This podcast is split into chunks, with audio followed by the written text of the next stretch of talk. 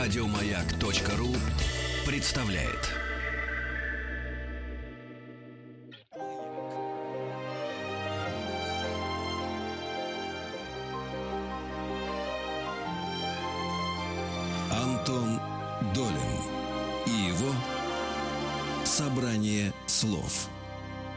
Здравствуйте, у микрофона Антон Долин, и э, сегодня у нас необычный эфир.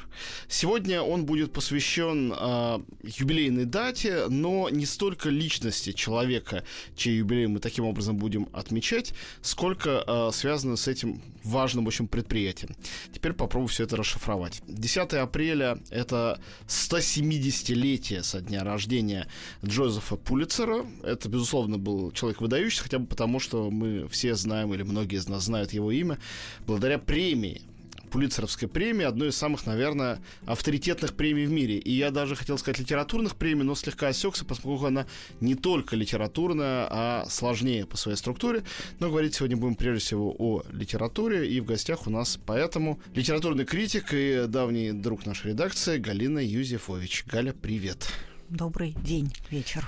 Ну, мы решили э, выбрать э, с твоей, естественно, помощью э, самых ярких э, писателей, самые яркие романы, которые получали Пулитцера, как я понимаю, за последнее время, да? Ну, за последнее в широком смысле слова Да. время. Как мы это широкое... э, Ну, я бы сказала, за последние 25 лет, но я включила в этот список в первую очередь те книги, которые есть по-русски, потому что или в скором времени появятся Это по-русски. правильный подход, но э, речь идет, то есть, о современной литературе. О Потому последних что 25-30 Когда мы говорим там годах. о 80-х годах, условно говоря, 20 века, уже это современной литературу не назовешь, даже если она современная по духу, все-таки это уже э, некий, э, ну, прошлый век. А вот рубеж э, 20-21 и то, что написано и опубликовано в 21 это да.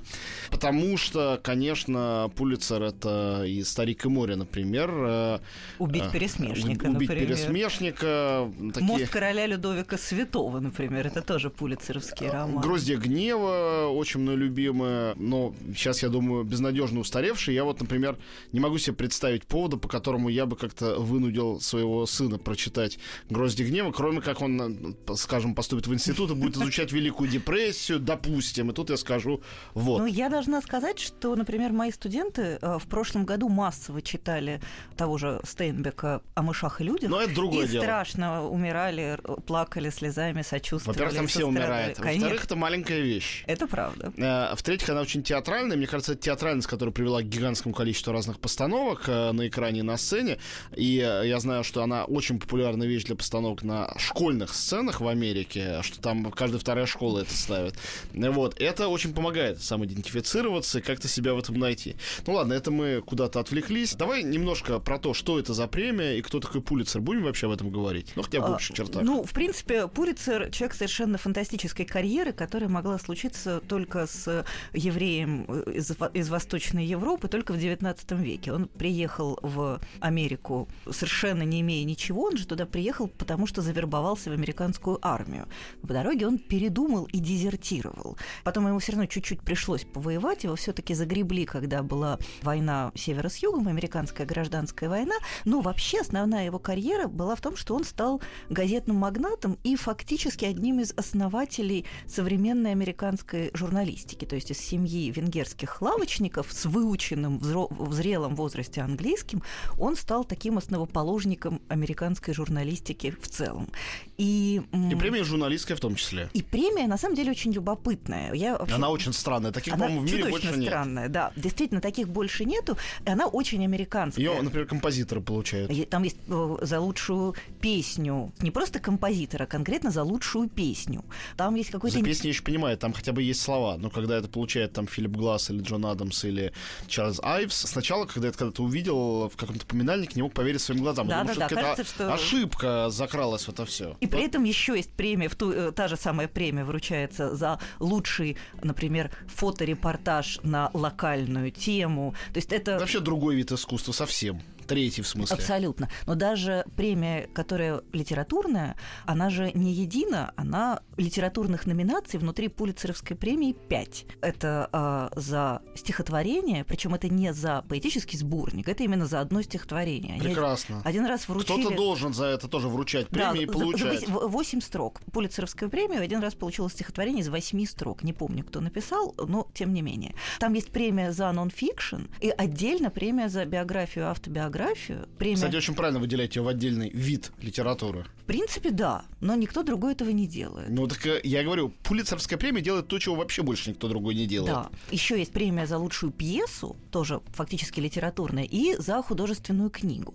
И в каждой из этих номинаций есть три степени. То есть там есть первая премия, вторая и третья. А иногда они, например, решают, что в какой-то год ни одно произведение первой премии не заслуживает, а заслуживает только второй и третий. Так, тогда у меня к тебе три вопроса уточняющих. Можно очень коротко отвечать по Пулицеровской премии, mm-hmm. потому что иначе мы не успеем говорить потом да. про книги. И перейдем к книгам. Вопрос номер один. Кто те люди, которые это присуждают? Понятно, что это уже не Джозеф Пулицер. Да, скончавшийся уже сто с лишним лет назад. Конечно, эта премия, жюри ее публично не афишируется. Это премия аффилированная с Колумбийским университетом, и она вручается по решению специального совета, который существует в рамках Колумбийского университета и Пулицеровского оргкомитета.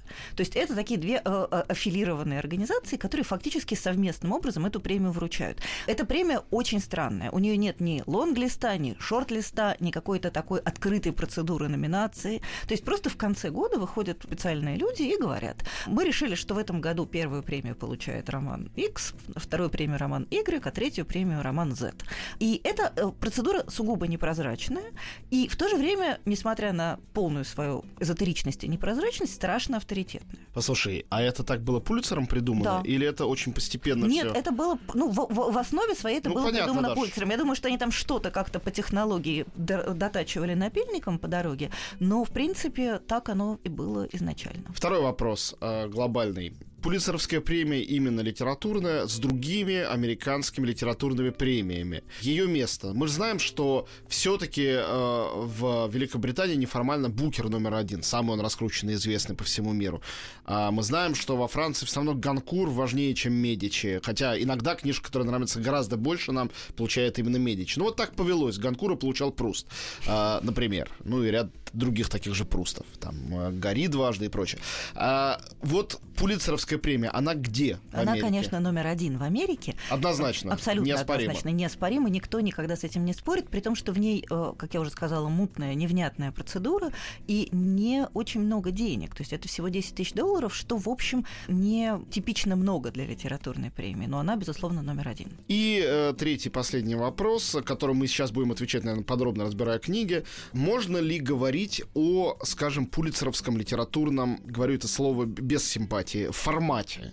То есть о том, что вот такого рода книга имеет шанс на Пулицера, а на национальную книжную или на Нобеля или на что-то еще не могла бы иметь шанс. Потому что мы знаем, что одни фильмы побеждают в Каннах, а другие на Оскаре, например. И это разные фильмы, они совпадают крайне редко, это бывает раз там в 20 лет, когда качество совпадает. Как вот здесь? Безусловно, у Пулицеровской премии есть абсолютно определенный пулицеровский формат, ни с чем не спутаешь.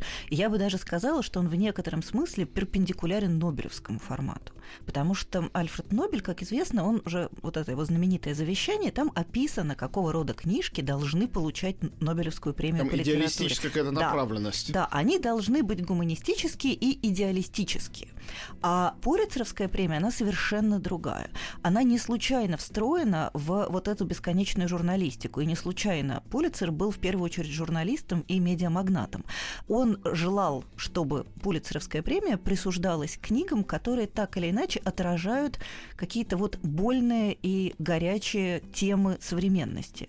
Причем, понятное дело, что преимущественно американской современности. То Поэтому... есть это Берлинский фестиваль среди Да. книжных премий. Да, абсолютно. Причем Берлинский фестиваль он международный, а этот сугубо американский. Поэтому, вот, например, э, всегда заметно, что букеровские романы в России переводят, издают и покупают с гораздо большей охотой, чем пулицеровские. Потому что букеровские, они гораздо более универсальны. Они Но есть исключения из, из обоих правил, Конечно. менее. Конечно, есть их довольно много, но тем не менее в основе своей пулицеровские романы часто кажутся нам очень странными и непонятными. потому что они апеллируют к тому, что болит у американского народа. Вот прямо сейчас, что у него болит, вот зато и нужно давать премию. Ну, давай выяснять, э, что у него болит и только ли у него болит. Потому что я бы с 10 номера начал, с твоего позволения. да. Майкл Каннингем «Часы». У меня к этой книге особенный счет. Может быть, дело в том, что я читал ее в русском переводе, а не по-английски. Дело в том, что это тот редкий случай, когда мне больше нравится фильм. И действительно редкий. Я всегда на стороне книги. В 99,9% э, случаев. И у меня было очень простое объяснение для себя, такое э, не, не антинаучное. В том, что поскольку все эти американские истории, это истории трех женщин, отталкиваются от истории англичанки Вирджинии Вульф и от ее очень английского романа «Мисс Деллоуэй», то англичанин Стивен Долдер, который был режиссером этого фильма, в каком-то смысле лучше что-то чувствовал, чем э, очень американский человек Каннингем. Но, повторяю, это мое э, вот читательское впечатление. Книга при этом, безусловно, если пытаться не думать об экранизации и вообще ее закрыть, ну так вышло, что я синхронно прочитал и посмотрел, то книга, безусловно, очень яркая. Очевидно, что история про часы – это была история про борьбу за права геев. И это была книжка, которая, при том, что она вообще... В книге очевидно, не, вот в фильме не очевидно, например. В книге это довольно очевидно, и это довольно очевидно в силу фигуры автора, который открытый гей, который посвятил эту книгу своему многолетнему партнеру. И одна из трех главных героинь, та, которая живет сегодня, она лесбиянка, и это было важно. В тот момент это был смелый роман, это был роман прорывной. Ну и Вирджиния Вульф, собственно Ну, говоря, Вульф, была да. в этом смысле человеком революционным. Да, безусловно. И вообще вот эта история про трех женщин, у которых все сложно с сексуальной ориентацией, это была на тот момент история абсолютно прорывная, и это был вот просто ром... это для тогдашней эпохи это был гей-роман. Вот сейчас это выглядит крайне странно, потому что, на мой взгляд, это роман про что угодно, только не про геев. Это роман поэтический, роман глубоко внутри литературный. О времени, об, О об времени, его да, устройстве. а, конечно. Но вот для того момента это был очень болезненный, очень актуальный роман про э, борьбу сексуальных меньшинств за свои гражданские права. Я бы даже сказал такую забавную вещь, что сегодня, в сегодняшнем публицистическом кон- контексте, этот роман больше похож на роман о правах женщин. Безусловно. А, особенно вот серединная история, которую Да, в фильме разыгрывает Джулиана Мур. Несчастливые, в общем, домохозяйки. Роман больше о правах женщин, чем о правах сексуальных меньшинств, у которых здесь все более, скажем так, э, гармонично. Да, конечно. Друзья, мы делаем маленький перерыв. Сейчас э, продолжим с другими не менее замечательными или более замечательными книгами. У нас в гостях Галина Юзефович. Мы говорим о Пулицеровской премии. И э, Галя выбрала для нас 10 самых ярких романов, которые можно или вот-вот будет можно прочитать по-русски. Романов, которые получали Пулицеровскую премию, самую авторитетную американскую литературную премию. Собрание слов с Антоном Долиным.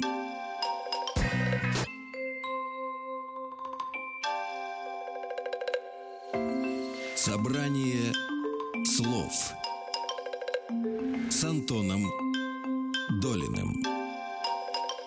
Мы снова в студии. Антон Долин у микрофона. Литературный критик Галина Юзефович сегодня наши гости. Говорим о Пулицеровской премии и ее лауреатах. И за Майклом Каннингеном и его часами следует Энтони Дор «Весь невидимый нам свет». Это книга, которая стала бестселлером в том числе и в России. Я думаю, что ее даже можно не представлять читателям. Я не являюсь Нет, давай представлять все. А, хорошо. Энтони Дор, «Весь Ну, невидимый нам чертах. свет» — это книжка про Вторую мировую войну. А теперь угадаем, в каком году она получила премию. Конечно же, в 2015. Потому что в 2015 году вся Америка в связи с юбилеем, так же, как это было и у нас, немедленно вспомнила о победе во Второй мировой войне и ощутила настоятельную потребность. Как-то это вот... э, Книга писалась под это или просто награждали потому что? Я думаю, что скорее награждали, потому что книга вышла годом раньше, и совершенно очевидно, что Дор писал ее не специально для того, чтобы получить эту премию. Просто она оказалась очень созвучна. Не, ну это очевидно, как бы читавшим. Мы сейчас разговариваем в том числе и с теми, Да. кто не читал. А в России очень принято написать книгу или снять фильм к какому-то юбилею. Нет, я думаю, что это была честно написанная книга, просто она удачным образом попала к определенной дате. И эта книга про то, что все хорошие, и всех очень жалко. На мой взгляд, она несколько избыточно такая фиктированная, очень сентиментальная. Там слепая французская девушка, загадочный драгоценный камень, который приносит несчастье, бедный несчастный, очень хороший немецкий солдатик с большими талантами. Ну, вот такая вот трогательная, избыточно, на мой взгляд, трогательная история, но с очень внятным, очень хорошим, как мне кажется, очень здоровым месседжем. Про то, что все хорошие, и всех а книга, очень жалко. Книга имела успех в Европе? Да, книга имела огромный успех, причем, по-моему, даже несколько неожиданный для автора, потому что это была его вторая книга, до этого у него был сборник рассказов, который, в общем, никто не заметил благополучно. И тут он вдруг стал абсолютной международной звездой. В Америке продали миллион экземпляров. Вот про Америку понимаю. Дело в том, что я понимаю, что это абсолютно другая история, хотя роман не читал, но э, у меня, при том, что я очень люблю Квентина Тарантино, большие проблемы с фильмом «Бесславные ублюдки». Мне кажется, что когда американец суется в... Хотя, конечно, это была и их война. А, тем не менее, о, о Второй мировой войне он делает фильм и делает о европейских персонажах, э, то всегда вылезает даже не фальш, потому что это, наверное, неверное слово, но какая-то искусственность этого построения, которая часто человеку изнутри все это видящему и переживавшему, или это переживали его предки, в том числе русскому, в том числе европейскому, это все не очень хорошо. Те же самые бесславные ублюдки имели очень большой успех в Америке, разумеется. Потому что для них этот взгляд довольно такой комиксовый, игрушечный, хотя очень остроумный, был абсолютно органичным. Ну, в России Энтони Дор продавался хорошо. Не так хорошо, как в Америке. И в Европе он тоже, конечно, продавался не так хорошо, как в Америке. Тут ты совершенно прав, потому что действительно для нас он выглядит немножко слишком плоским. Но, тем не менее, это книга про то, как у американского народа заболело в области Второй мировой войны. И это прекрасно, что болит у любого народа в этой области. Она никуда не уходит, Да. всегда с нами. Энн Тайлер «Уроки дыхания». Это- Э, Я про эту книгу вообще ничего не знаю. Никогда это не читал и не роман. слышал. Это старый роман. Он, по-моему, самый старый из всех, которые я включила в список. Я его включила просто потому, что он впервые был опубликован по-русски буквально пару месяцев назад. И, на мой взгляд, ну, вообще Энн Тайлер такая великая современная американская писательница, каждое слово с большой буквы. Она пишет про семью, про американскую семью, про ее распад и мутацию, и она страшно важный американский писатель. И, на мой взгляд, у нее можно прочитать ровно один роман. И этот роман «Уроки дыхания». Он, правда, очень хороший, он абсолютно достаточный. То есть Дальше можно Энн Тайлер спокойно знать, что считает, что вы с ней ознакомились, и к ней, в общем, больше не возвращаться. Большая толстая книжка? А, Это довольно большая толстая книжка. Это такой нормальный семейный роман про немолодую пару, у которой разводится сын с женой, и мамаша решает их примирить любой ценой. И а, вот эта история про любящих друг друга людей, вот, собственно, про эту мамашу и ее мужа, и про то, как они мешают сами себе быть счастливыми. Послушай, а вот вопрос, который э, попутно у меня возник. Ни в одной премии практически, ну, может быть, каких-то специальных премий, которые я не знаю или которые знаю недостаточно хорошо, не оговорено, что дается это за какую-то инновацию в искусстве, какой-то новый язык. Ну, конечно, а премия «Нос»? Ну, хорошо. Мы говорим про русскую специальную премию, и тут тоже 100 тысяч будет разных оговорок про то, что здесь считается инновацией. Инноваций давненько тоже не было видно и там, и вообще где бы то ни было. Тем не менее, вот Нобелевская премия почти всегда, или как минимум через раз, учитывает новаторские заслуги писателя. Просто они могут быть в ту сторону, которые многим поклонникам литературы не симпатичны, как случилось с Бобом Диланом и Светланой Алексеевич, да? Вот новаторство такого рода многими, не- для многих неприемлемо. Но и у них, э, и у там Гарольд Пинтер, Ильфрида Еленек, э, и многие-многие-многие писатели, не каждый, но практически каждый второй, всегда этим обладали. Я смотрю на список, который ты принесла, и вижу, что здесь почти нету книг, которые с точки зрения языка и литературности э, были бы экспериментальны, хотя бы до какой-то степени. А, безусловно, Пулицер вообще не про это. Он про тематизм. Он не про это или он против этого? Он не за и не против. Его это не интересует. Он не учитывает этот Он про- аспект. да, этот аспект для него не важен. Пулицеровская премия всегда дается за тему. И поэтому, в частности, иногда ее дают за книжки чудовищно плохие. И сами американцы хватаются за голову и проклинают все на свете. Ну, ты хоть одну такую Нет, но я ее нет, я её специально в список не включала. Ну, например, есть знаменитая книга, ее даже перевели зачем-то на русский язык. Всегда забываю фамилию автора. От ужаса книга называется Сын повелителя сирот. Это книга про Северную Корею. Она э, выполнена в популярном жанре э, клюква на рябине. То есть это нечто совершенно невозможное. Да, Про- я себе ее купил, но не смог продраться. это, ну, то есть э, я зачем-то ее решила прочитать по-английски и не продралась совсем вообще нисколько. Ну, это действительно ужасающе плохая книжка, но она получила Пулицеровскую премию в первую очередь потому, что вдруг у американцев очень заболело в области Северной Кореи. У нас в гостях э, Галина Юзефович, литературный критик. Мы говорим о Пулицеровской премии и ее лауреатах. Э, рассказали про три романа из десяти, которые выбраны, но не волнуйтесь, успеем про остальные семь тоже рассказать. Антон Долин и его собрание слов.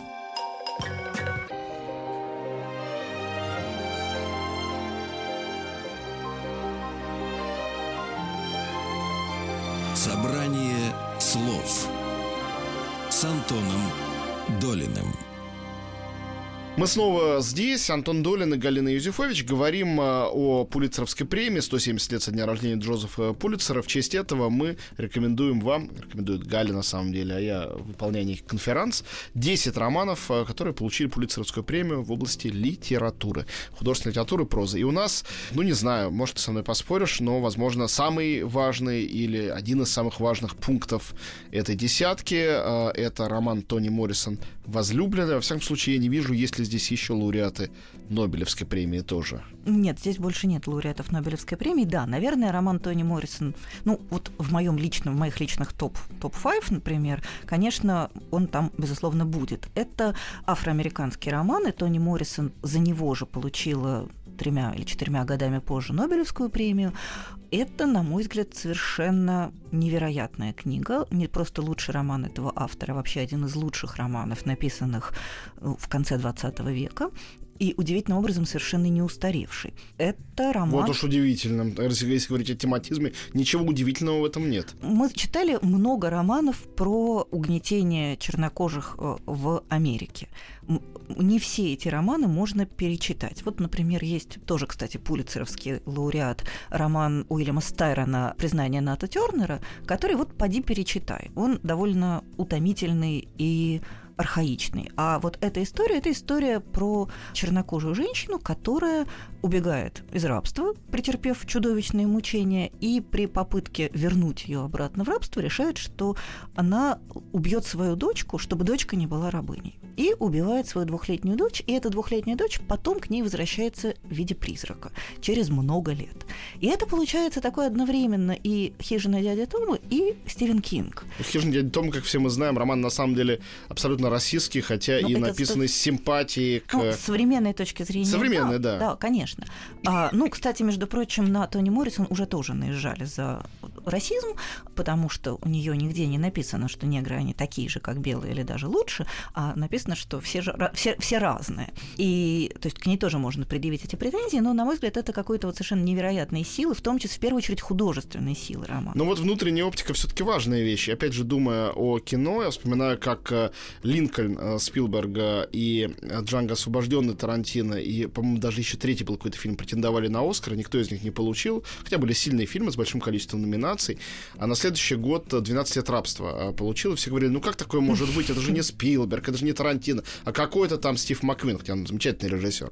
А я объяснял, чернокожий режиссер сделал фильм об этом, и, возможно, в этой оптике есть что-то, чего вы, дорогие белые друзья, просто не видите. Вы этого не видите, а другие это видят. И точно это было в фильме «Лунный свет» и есть, который в этом году получил Оскара. То есть, мне кажется, Тони Моррисон это тоже такого рода случай. Конечно, этим никак не может исчерпываться разговор об этой книге, но одна из причин, по которой, вот то, что ты говоришь, книга не стареет, никуда не уходит, именно в этом. Наверняка и в этом тоже, э, но это еще некоторая такая универсальность. То есть это удивительным образом роман абсолютно универсальный, который вызывает острейшую эмоциональную реакцию совершенно независимо от цвета кожи, разреза глаз и прочих э, интересных подробностей. Ты помнишь, что об этом говорил Федор Михайлович в своей прекрасной пушкинской речи, что чем больше степени писатель национальный, тем больше степени он интернациональный. Да. Это парадокс литературы, который здесь в полный рост перед нами встает. Да, безусловно. То есть, на мой взгляд, вообще один из величайших романов. Если вдруг кто-нибудь его еще не читал, то это прям надо. И с точки зрения языка, кстати, он э, не то чтобы традиционный. Он довольно написан таким ершистым, странным... Э, Почти без прилагательных. Да. Тони Моррисон очень не любит прилагательные. И правильно, ну их черт. Майкл Шейбан, или Чабон, как у нас его где-то называли, «Невероятные приключения кавалера и клея». А, не очень мне нравится эта книга, но, а, Ой, конечно, я так люблю. дико приятно, что книга про комиксы здесь тоже есть, потому что... Тут это, две книги а, про комиксы. Да, совершенно верно. А, Но вот это, это важнейшая часть, ну, то есть такая сверхважная часть американского культурного кода, и не просто культурного, вообще цивилизационного комикса, чего вот в России точно никто не понимает. А Европа уже немножко это изучила. Ну, Европа очень разная. Во Франции комикс является важнейшей частью э, э, национальной... Франкоязычная Европа. Франция и Бельгия Франция и совершенно Бельгия, точно. Да.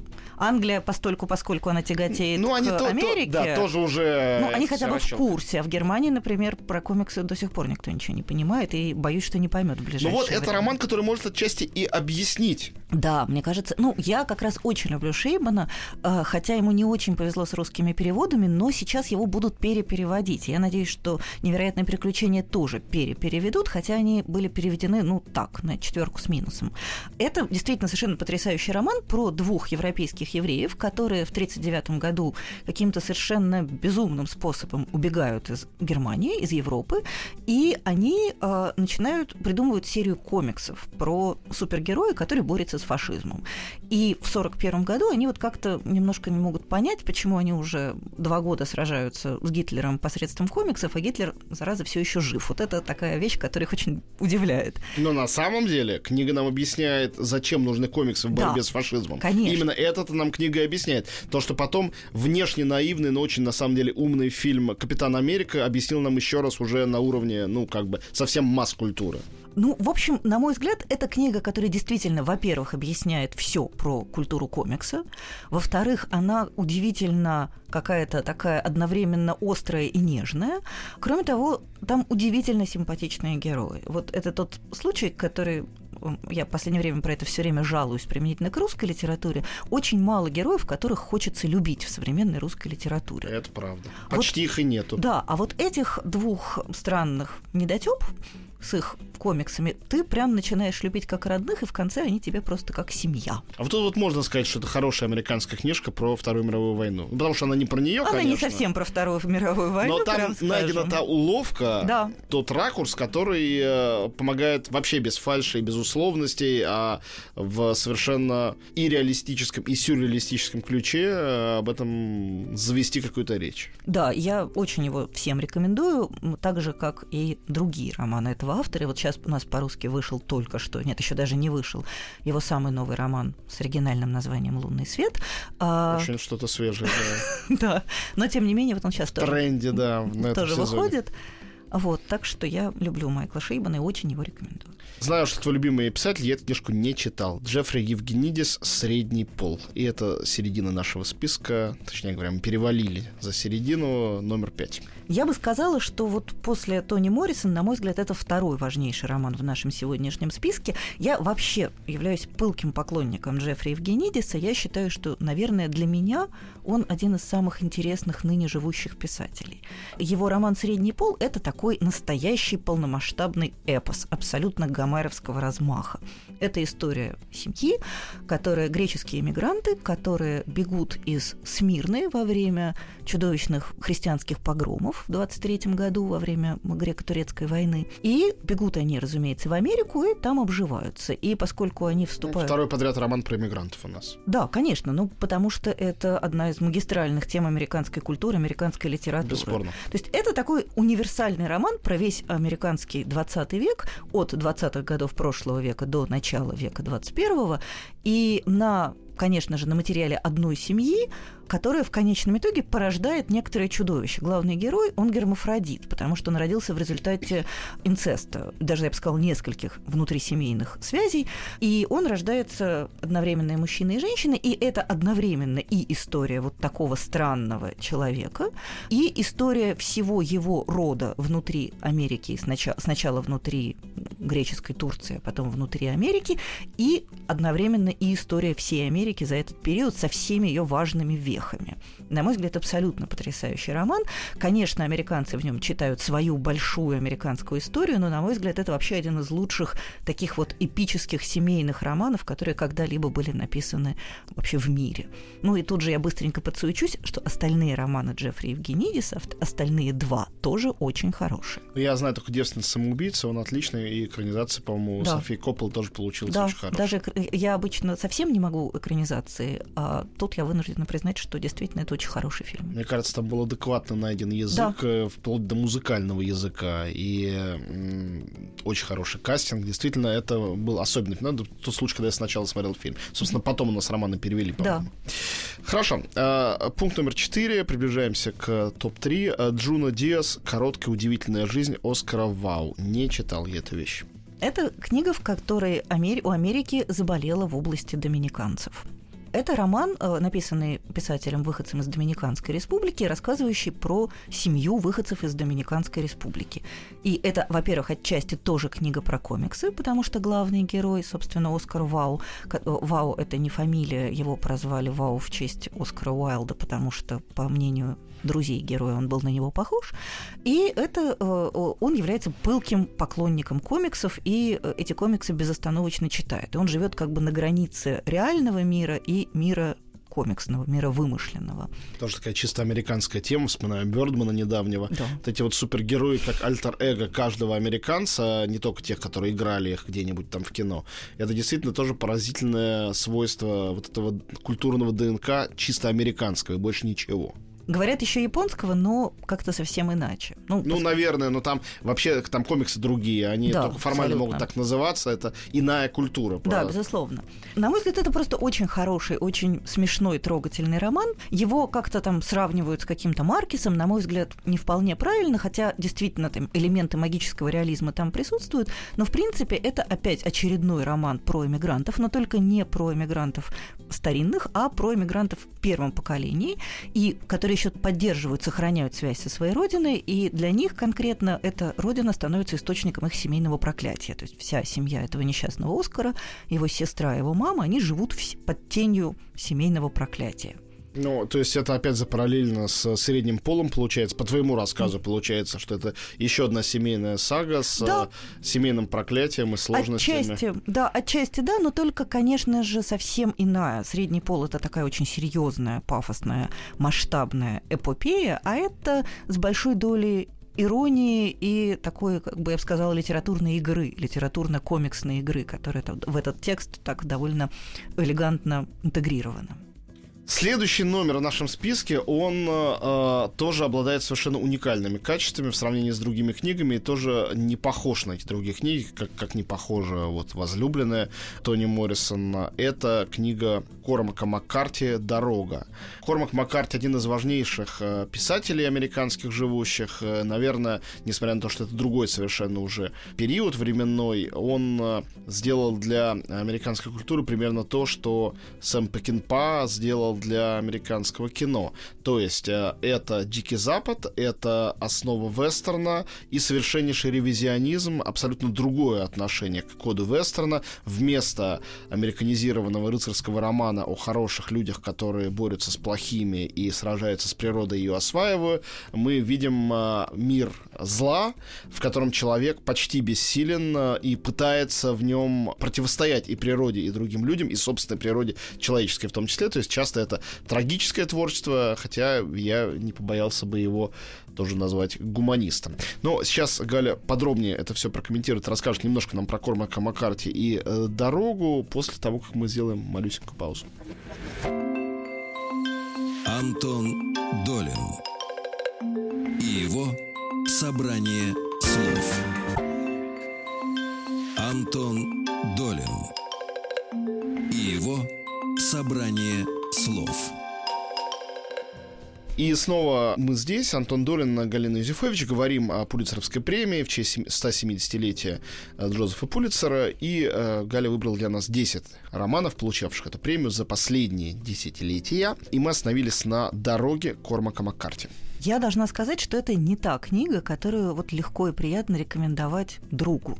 Потому что для меня, например, это одна из самых страшных, безысходных книг, которые читать почти физически больно. Но читается в лед при этом. Я когда ее взял, оторваться не мог Ну, она еще очень короткая, она же совсем... Ну, не только поэтому Да, читается. от нее оторваться действительно невозможно, но при этом она всю дорогу тебе причиняет физическую боль. Это правда. Каннибализм это самое легкое и мягкое, что там есть. Это история такого постапокалиптического мира, по которому перемещаются с некой не вполне понятной целью, очевидно, с целью выживания отец и сын. Выживание для них сопряжено с такой максимально жесткой и чудовищной борьбой за существование. То есть для того, чтобы выжить, им нужно фактически перестать быть людьми. И мы наблюдаем вот за этим их поступательным движением, Или остаться людьми и умереть. да, или остаться людьми и умереть. И мы наблюдаем про то, как они последовательно совершают этот выбор. Ну, понятно, что выбор совершает главным образом отец, и от того, что это история про ребенка в том числе, она становится еще в 150 раз страшнее и мучительнее. Это очень короткий и по степени эмоционального воздействия один из самых невероятных текстов. Он еще, к тому же, вот ты говорил про какую-то инновацию, он же совершенно потрясающе написан. Я хотел сказать, что после возлюбленной это второй текст в твоем списке, который с точки зрения стиля и языка стоит отдельно от всего. Да, он написан каким-то вот дивная гармония формы и содержания. Это текст, в котором шерсть встает дыбом не только от сюжета, но и от того, как этот текст написан. Казалось бы, очень-очень просто. Он написан избыточно просто, то есть это язык, который как бы такой не примитивный, но примитивизированный, он искусственно упрощенный. И этот язык, вот этот такой выхолощенный, грубый, шершавый язык, он оказывается удивительным образом созвучен вот этому чудовищному постапокалиптическому миру. Ну, это язык, придуманный Кормаком Маккарти еще в его великой книге «Кровавый меридиан». А. Действительно, его величайший, видимо, роман. Но здесь это настолько конденсировано Да. э, и концентрировано, что действительно не по себе. «Дорога Кормака Маккарти». Пункт номер два. Совершенно не собираюсь скрывать того, что вот в моем персональном рейтинге это лучшая книга из этих десяти. Просто моя наиболее любимая. Наверное, не, не наиболее великая, но редкий подарок для читателя, уверен, ты со мной согласишься, когда Да. ты находишь книгу, от которой тебе тепло и хорошо, и когда она толстая, ты не Долго хочешь, чтобы она, хорошо. чтобы она кончалась, Да. а потом от нее еще такое послевкусие. Год оно тянется, два. Я до сих пор не могу в это поверить, что я вспоминаю книгу, и мне от этого воспоминания хорошо. Так очень редко бывает. То есть в детстве так, в юношестве бывает все время. А потом это проходит, и ты восхищаешься книгами, но все равно этот след кометы, он гаснет, этот хвост сразу или вскоре. А это не тот случай. Это щегол Донна Тарт. Да, безусловно. Я должна честно признаться, что в моем персональном рейтинге, конечно, это не самый главный роман, но вот я абсолютно согласна с твоей оценкой. Это действительно роман, от которого хорошо. И это редкий случай, когда я читала 700-страничный роман, читала его по работе и хотела, чтобы он не кончался. И все время отматывала и смотрела, сколько, сколько процентов мне еще осталось. Черт, что только 14. Действительно, это такой роман, в котором вот как-то в него приятно уйти, закрыть дверцу изнутри, чтобы не сквозило, и вот там вот провести счастливое уж кому сколько получится. Но, конечно же, для американского читателя этот роман немножко про другое. И вообще у меня есть такой любимый вид спорта – прочитать американский роман, а потом почитать американскую про него критику и в очередной раз убедиться, что мы ничего не поняли. Для... Или они ничего не поняли. Или они ничего не поняли.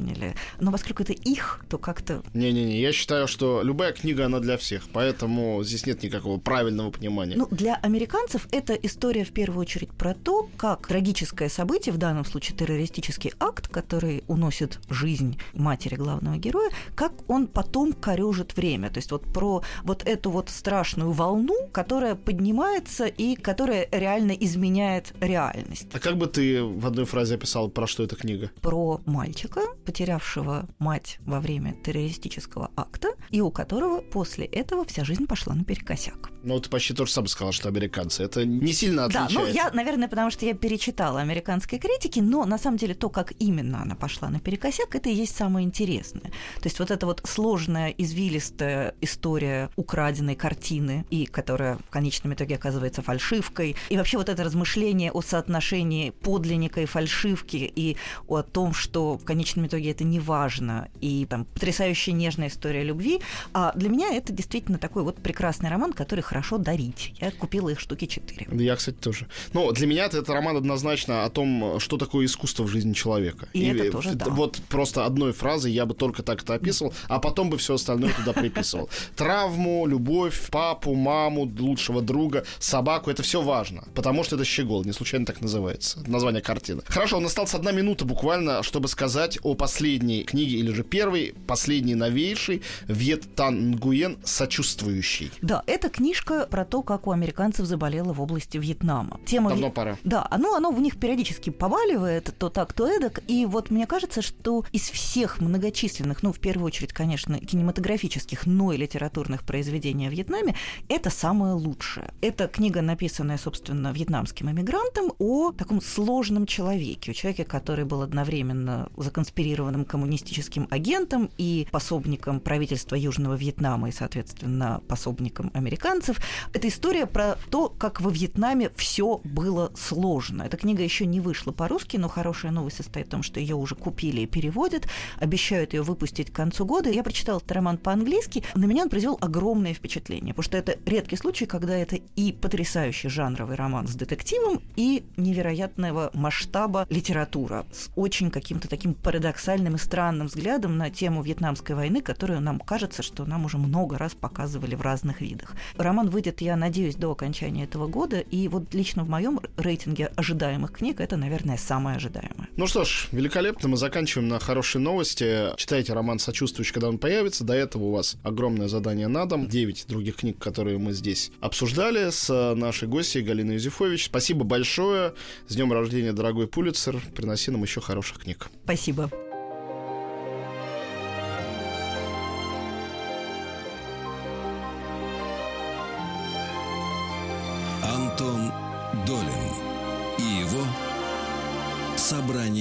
Слов». Еще больше подкастов на радиомаяк.ру